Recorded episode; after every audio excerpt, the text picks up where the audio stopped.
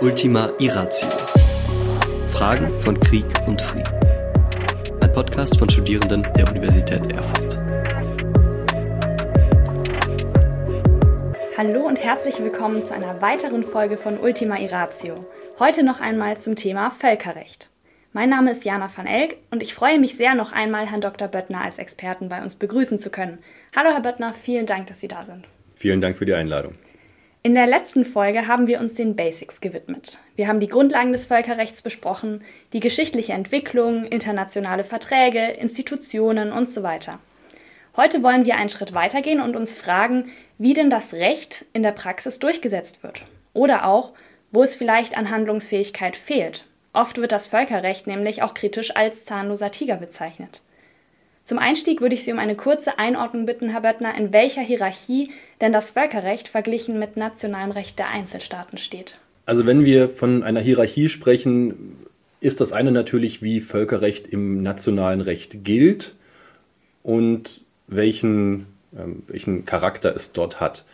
Das ist das eine, das regelt jede Verfassung letztlich gleich. Also jede jedes nationale Recht regelt das für sich, wie völkerrechtliche Regeln gelten sollen. Das andere sind Fragen von, hm, ich glaube, darauf wollen Sie eher auch hinaus, der Durchsetzbarkeit von Völkerrecht und der, der Geltung von Völkerrecht. Und das ist das große Problem, denn Völkerrecht ist zwar bindendes Recht, aber ihnen fehlt die durchsetzende Instanz. Und das genau unterscheidet das Völkerrecht auch vom nationalen Recht. Wenn sie im nationalen Recht gegen Rechtsnormen verstoßen, dann kommt die Exekutive, setzt das Recht durch, die Ordnungsbehörden, die Polizei, die Gerichte können dann Recht auch zwangsweise durchsetzen. Das macht gerade diesen Charakter aus.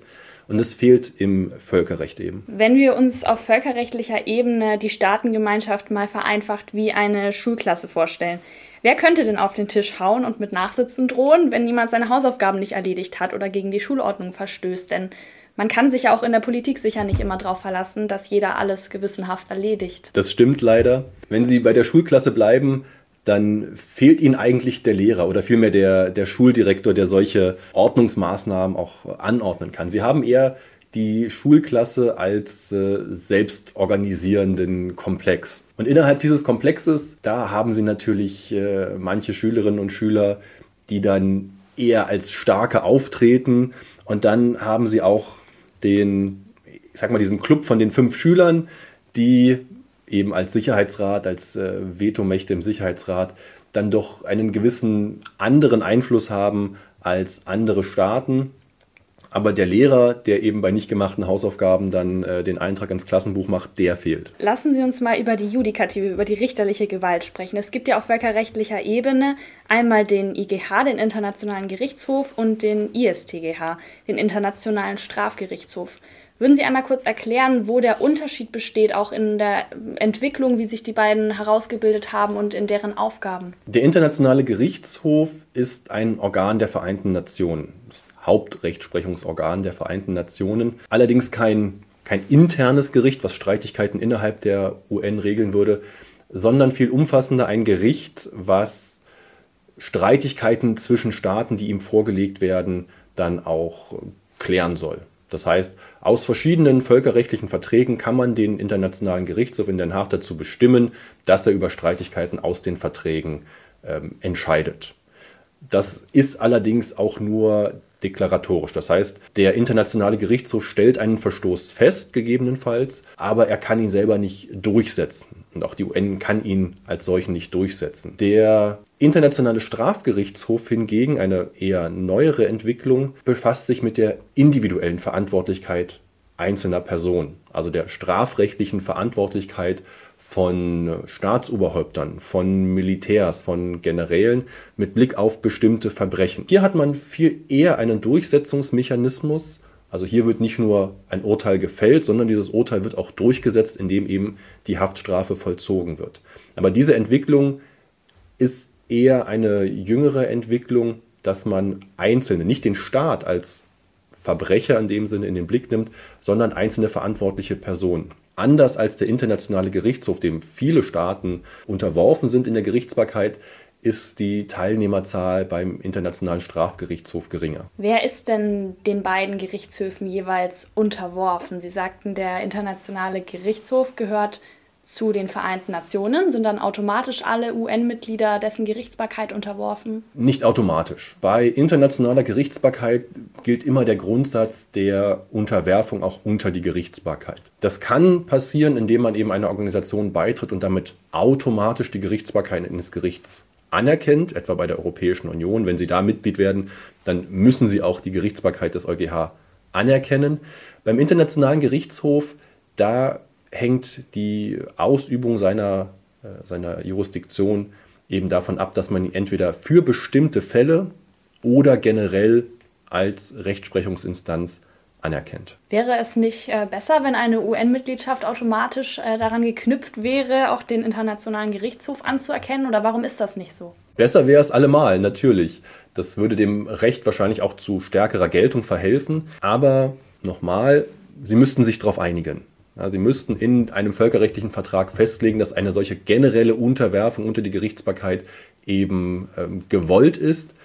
Wenn Sie das so weitreichend machen, riskieren Sie andersrum eben wieder, dass nur bestimmte Staaten beitreten. Und das ist so der Versuch, den man macht, mit Zugeständnissen in gewissen Punkten möglichst viele Mitglieder an ein Regime zu binden, aber ihnen eben die Möglichkeit gibt und erlaubt, auch bei der Gerichtsbarkeit in bestimmten Fällen sich dem gerade nicht zu unterwerfen. Wenn sich ein Staat nicht der Gerichtsbarkeit des äh, Internationalen Gerichtshofs unterworfen hat, kann er dennoch Teil eines Verfahrens vor dem IGH sein, wenn etwa ein anderer Staat ihm gegenüber Völkerrecht gebrochen hat? Beim Internationalen Gerichtshof müssen beide Staaten der Gerichtsbarkeit unterworfen sein. Allerdings findet man da zum Teil sehr kreative Wege, um die Gerichtsbarkeit des IGH auch zu begründen. Denken Sie etwa an den äh, jüngsten Fall des äh, Verfahrens der Ukraine gegen Russland. Das Ganze ist äh, vor dem Internationalen Gerichtshof gelandet auf Grundlage der Völkermordkonvention, also einem internationalen Vertrag,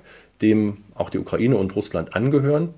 Und es ging hier dabei um die Frage, ob denn tatsächlich in der Ukraine ein äh, Völkermord vorliegt und damit eben gegen internationale Verpflichtungen verstoßen wird. In diesem Zusammenhang hat dann der Internationale Gerichtshof ähm, zu dieser Intervention insgesamt Stellung genommen. Auf anderem Wege wäre man wahrscheinlich schwerlich daran gekommen, dass sich Russland der Gerichtsbarkeit unterwirft. Aber hier waren eben beide vertraglich dazu verpflichtet, solche Verfahren vor dem IGH anzuerkennen. Wenn wir schon vom Ukraine-Konflikt sprechen, wenden wir uns jetzt mal einem Ereignis zu, das auch damit zu tun hat und auch mit dem Internationalen Strafgerichtshof, also dem ISTGH. Vor kurzem las man eine Schlagzeile sehr häufig in den Medien. Haftbefehl gegen Putin. Wie kam das zustande und könnten Sie anhand eines Beispiels oder dieses Beispiels erklären, wie Verfahren vor dem Internationalen Strafgerichtshof ablaufen? Auch das ist eine, eine, prozessual recht interessante Konstellation. Der Internationale Strafgerichtshof ist zuständig für die sogenannten Core Crimes, die Kernverbrechen. Dazu gehören eben Verbrechen gegen die Menschlichkeit, Kriegsverbrechen, Völkermord und auch das Verbrechen der Aggression, wobei letzteres von seinem prozessualen Umfang her eingeschränkt ist. Hier ging es darum, dass man einem Staatsoberhaupt, nämlich Präsident Wladimir Putin, Kriegsverbrechen vorgeworfen hat als Verantwortlicher für Kriegsverbrechen. Und das Ganze ist so vor dem Internationalen Strafgerichtshof gelandet, denn weder Russland noch die Ukraine sind Vertragsstaaten des ISTGH. Hier hat aber die Ukraine ähm, ad hoc die Gerichtsbarkeit des Internationalen Strafgerichtshofs anerkannt. Man kann die Gerichtsbarkeit des Internationalen Strafgerichtshofs entweder allgemein anerkennen, indem man Vertragspartei wird, oder für einen konkreten Einzelfall. Und das hat die Ukraine getan mit Blick auf die Situation seit 2014 also als es um die Annexion der Krim ging. Und der Chefankläger beim ISTGH hat das Ganze sehr weit verstanden, hat also nicht nur diese Situation auf der Krim äh, und in der Ostukraine die damals auch umfasst war, äh, untersucht, sondern hat das quasi temporär weiter verstanden, also weil sich dieser Konflikt eben bis heute hinzieht und hatte deswegen Gerichtsbarkeit, die wurde anerkannt von der Ukraine, dass auf ihrem Staatsgebiet möglicherweise solche Kriegsverbrechen stattgefunden haben, derer Wladimir Putin dann mittels Haftbefehl auch äh, angeklagt worden ist. Es gibt also, das wurde dann entschieden, ein Einreiseverbot für Putin in die Unterzeichnerstaaten des äh, ISTGH. Es gibt kein Einreiseverbot. Das kann der ISTGH nicht aussprechen, sondern Mit diesem Haftbefehl ist gleichzeitig die Pflicht der Vertragsparteien des ISTGH verbunden, diesen Haftbefehl auch zu vollstrecken. Das Sofern bedeutet, Putin ihr Staatsgebiet betritt. Genau, dass wenn, also Wladimir Putin ist weiterhin äh, dazu berechtigt, in andere Staaten zu reisen, was er auch tut. Wenn er aber im Staatsgebiet einer Partei, einer Vertragspartei des IGSTH auftritt, dann müsste dieser Vertragsstaat eben den Haftbefehl vollstrecken, müsste Wladimir Putin festnehmen und an den Internationalen Strafgerichtshof überstellen. Gut, das klingt ja mal nach einer tatsächlich rechtlich bindenden, konkreten Entscheidung. Was wären die Konsequenzen, wenn ein solcher Staat das nicht täte, etwa aus diplomatischer Angst oder? Das ist in der Vergangenheit äh, mehrfach vorgekommen, dass ein äh, ausgesprochener Haftbefehl nicht vollstreckt worden ist. Letztlich, wenn ein Staat dem nicht nachkommt, verstößt er nur in Anführungszeichen gegen das ISTGH-Statut. Also verstößt nur gegen seine Verpflichtung aus dem ISTGH-Statut, einen solchen äh, Haftbefehl auch zu vollstrecken. Also ein bloßer Vertragsbruch. Wir halten insgesamt fest, es gibt zwar keine obligatorische Gerichtsbarkeit, aber dennoch verpflichtet die UN-Charta die Staaten zur friedlichen Streitbeilegung. Welche Mittel gibt es dazu in der Praxis? Also die friedliche Streitbeilegung hat natürlich zunächst äh, im Sinn, dass man vor einer unabhängigen Instanz, sei es ein Gericht oder eine quasi gerichtliche Institution, ein Schiedsgericht etwa, dass man solche Streitigkeiten dort beilegt. Das kann eben wie beim Internationalen Gerichtshof eine ordentliche Gerichtsbarkeit sein. Das kann aber auch wie etwa im Rahmen der Welthandelsorganisation eher so ein Schiedsgerichtsverfahren sein, wo dann beide Parteien auch Schiedsrichter bestellen, die dann darüber befinden, ist hier gegen Recht verstoßen worden. Das sind zum Teil sehr detaillierte Regime in einzelnen Verträgen, die dann auch zu befolgen sind. Das, worauf man sich geeinigt hat als Streitbeilegung, dem muss man dann auch folgen. Die friedliche Streitbeilegung kann aber tatsächlich auch so weit reichen, wie sonstiges Völkerrecht nicht beeinträchtigt wird. Friedliche Streitbeilegung ist verstanden als Gegenteil von gewaltsamer Streitbeilegung, also die Anwendung von Gewalt zur Durchsetzung von Rechte und Pflichten. Unterhalb dieser Schwelle ist es aber auch denkbar, dass man ähm, wegen einem Vertragsbruch auch ähm, gegenseitige Rechte und Pflichten aus dem Vertrag äh, suspendiert. Also wenn du dich nicht an den Vertrag hältst, dann muss ich mich auch nicht mehr daran halten. Also dann kannst du auch nicht von den Rechten profitieren. Das kann auch ähm, gewisse politische, wirtschaftliche Sanktionen als sanftes Druckmittel umfassen. Aber eben die Verbotsschwelle ist die Anwendung von Gewalt zur Streitbeilegung. Was würden Sie zusammenfassend Menschen sagen, die das Völkerrecht eher pessimistisch als zahnlosen Tiger betrachten? Was sind die mächtigsten Instrumente des Völkerrechts, um aus Theorie doch Praxis werden zu lassen? Wir haben über die Jahrzehnte gesehen, dass das Völkerrecht als Staatenrecht, nenne ich es mal, dass das diese Limitierungen durchaus auch überwinden kann. Da gibt es große, wichtige Akteure, die dann ähm, sich selbstständig auch an die Fortentwicklung von Recht machen, dass auch politischer Druck zum, zur Fortentwicklung von Recht führen kann. Und einer der großen Akteure in diesem Zusammenhang ist etwa die Generalversammlung der Vereinten Nationen, die es äh, schon sehr früh vermocht haben, dass wenn der Sicherheitsrat als eigentlich der Akteur, der international eine große Rolle spielen soll, wenn der nicht handeln kann oder nicht handeln will, weil er eben blockiert ist durch die Vetomächte etwa, dass dann die Generalversammlung als Vertretung der gesamten Welt, als Vertretung aller Staaten durchaus auch positionieren kann, sich äh, dazu äußern kann, dass ähm, gewisse Dinge einen Völkerrechtsverstoß äh, darstellen. Und das ist auch äh, im Fall des Ukraine-Kriegs wieder passiert mit der sogenannten Uniting for Peace-Resolution. Die Generalversammlung kann auch an anderen Stellen an der Fortentwicklung mitwirken. Ganz aktuell etwa äh, hat äh, vorletzten Monat die Generalversammlung beim Internationalen Gerichtshof ein Gutachten in Auftrag gegeben, das sich damit befassen soll, welche Verpflichtungen Staaten zum Klimaschutz haben. Da geht es ganz konkret um die Frage, was passiert mit Staaten, die vom steigenden Meeresspiegel bedroht sind und wortwörtlich untergehen und was die internationale Staatengemeinschaft eben gegen den Klimawandel tun muss. Und wir haben das im nationalen Recht ja gesehen, vor dem Bundesverfassungsgericht, der Klimabeschluss. Das war eine kreative, prozessuale Lösung, aber damit hat man rechtlich doch was Großes angestoßen. Erst politisch, aber dann auch rechtlich. Wenden wir uns noch einmal dem Konflikt zu, über den wir vorhin schon kurz gesprochen haben und der uns allen das Thema Krieg und Frieden wieder schmerzhaft ins Bewusstsein gerufen hat. Dem russischen Angriffskrieg gegen die Ukraine. Auch hier hat die internationale Staatengemeinschaft tiefgreifende Sanktionen eingesetzt Russland wurde etwa aus dem internationalen Zahlungssystem SWIFT ausgeschlossen.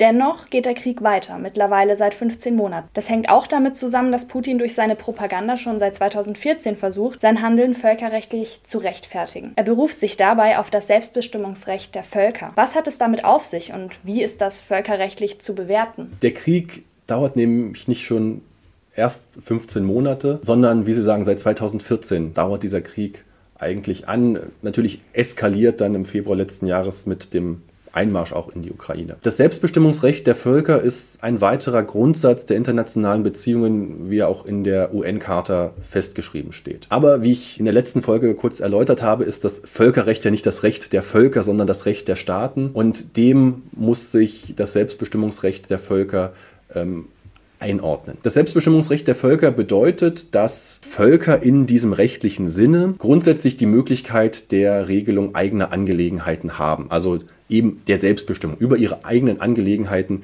selbst zu befinden. Dazu müssen sie aber zunächst ein Volk in diesem Sinne haben. Das erfordert eine gewisse politisch kulturell, geschichtlich, sprachliche Homogenität, also eine Volksgruppe, wie wir sie auch im Alltagsverständnis verstehen würden, und dazu eine gewisse Art auch der Zusammengehörigkeit. Nur weil sie die gleiche Sprache sprechen, sind sie noch nicht notwendigerweise ein Volk, was sich auf das Selbstbestimmungsrecht berufen kann, wohl aber, wenn sie diese objektiven Faktoren, die sie teilen, äh, auch in dem Bewusstsein teilen, dass sie als Gruppe zusammengehören. Das ist die Voraussetzung, ein Volk.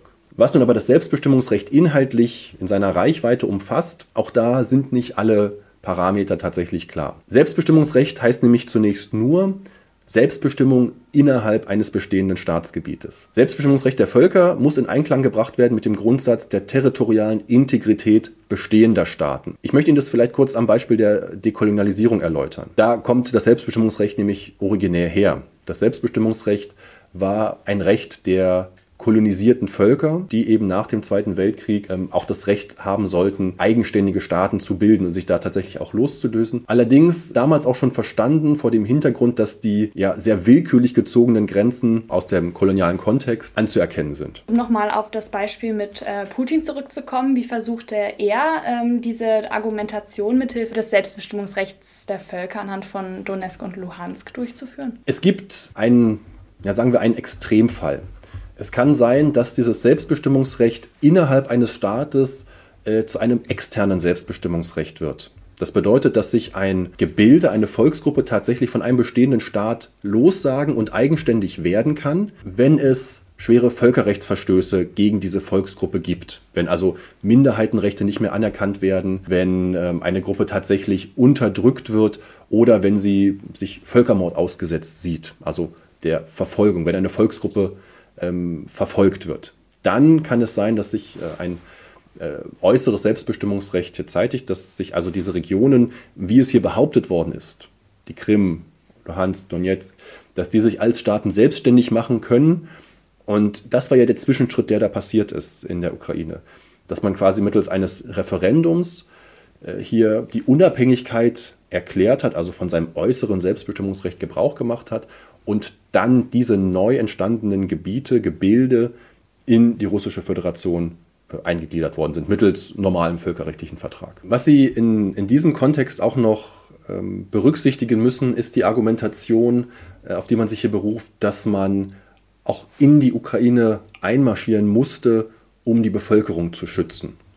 Das wird als Rechtfertigung für diese Gewaltanwendung, für diese Aggression auch genannt. Aber diese Figur ist sehr umstritten. Es gibt durchaus begrenzte Möglichkeiten, ähm, legitim Gewalt anzuwenden. Das ist insbesondere das Selbstverteidigungsrecht, also wenn man schon Opfer von Gewalt wird.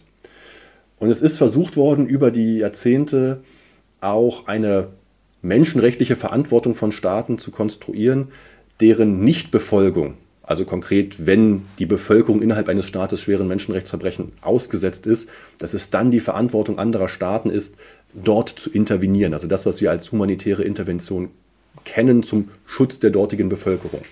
Aber das als Rechtfertigung für Gewaltanwendung ist äh, höchst umstritten. Völkerrechtlich ist Putins Argumentation also absolut nicht vertretbar, weshalb wir der Ukraine helfen müssen, ihr Recht ähm, auf Selbstverteidigung auszuüben. Russland verstößt schließlich klar gegen das Gewaltverbot, das wir als völkerrechtliches Prinzip schon in der letzten Folge angesprochen haben. Viele Menschen hatten oder haben dennoch die Sorge, dass die westlichen Staaten durch etwa Waffenlieferungen rechtlich selbst zur Kriegpartei werden könnten. Sind diese Bedenken berechtigt? Das Völkerrecht kennt den Begriff der Kriegspartei eigentlich nicht. Deswegen ist diese Diskussion, so wichtig sie politisch tatsächlich ist, rechtlich anders zu bewerten. Sie können innerhalb eines bewaffneten Konfliktes ähm, Konfliktpartei sein, die sich an die Regeln des Kriegsvölkerrechts zu halten hat. Also das innerhalb eines Konflikts zwischen den Beteiligten. Das betrifft aber nicht die Beziehung der Staaten untereinander wenn man sich diese Frage anschaut, wann wird man Kriegspartei? Denn jeder Staat hat qua UN-Charta das Recht, der Ukraine auch zur Selbstverteidigung äh, zu Hilfe zu eilen. Und das kann eben mit äh,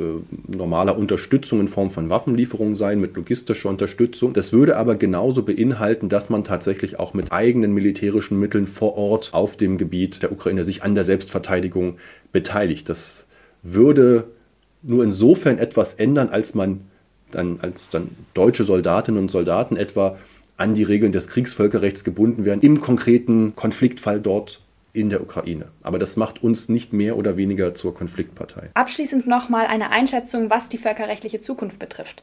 Wo sehen Sie Potenzial für Reformen, um das Völkerrecht handlungsfähiger zu machen? Und ist das überhaupt von der Staatengemeinschaft gewünscht? Die Geschichte lehrt uns, und das könnte man in diesem Fall auch hoffen, dass aus schlimmen Ereignissen durchaus die Notwendigkeit äh, eingesehen wird, dass man das Völkerrecht weiterentwickelt. Denken Sie an die Nachkriegsordnung nach dem Zweiten Weltkrieg. Das, daraus ist viel entstanden. Aus dem Leid, aus dem Übel ist sehr viel Verrechtlichung, sehr viel positives Recht auch am Ende entstanden. Das wünsche ich mir auch hier. Was wir aber beobachten in den letzten Jahrzehnten, das ist ein Stück das Weggehen von dieser globalen Verrechtlichung und der ähm, Regelung innerhalb einer universellen Gemeinschaft hin zu einer auch regionalen Vergemeinschaftung von Recht, also in der Afrikanischen Union, in der Europäischen Union, äh, im Mercosur, alles mit unterschiedlicher Intensität, aber dass man sich regional darauf verständigt, Recht zu wahren und Recht durchzusetzen. Damit sind wir schon wieder am Ende einer hochinteressanten Folge.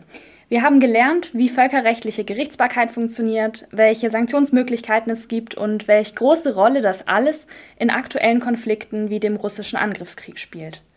Einige spannende Fragen konnten nur kurz angerissen werden und in einer der nächsten Folgen werden wir uns daher konkreter mit den UN-Institutionen beschäftigen und zum Beispiel mit der Frage, ob es noch zeitgemäß ist, dass es fünf ständige Mitglieder im Sicherheitsrat gibt, von denen jedes einzelne durch sein Veto wichtige Entscheidungen blockieren kann. Abonniert also gerne unseren Podcast, um nichts zu verpassen. Vielen Dank an Sie, Herr Dr. Böttner, für das zweite bereichernde Gespräch. Vielen Dank. Es moderierte Jana van Elk. Schnitt und Audiodesign Adrian Lächele. Öffentlichkeitsarbeit und Marketing Fabian Schulte und Daria Tenkhoff.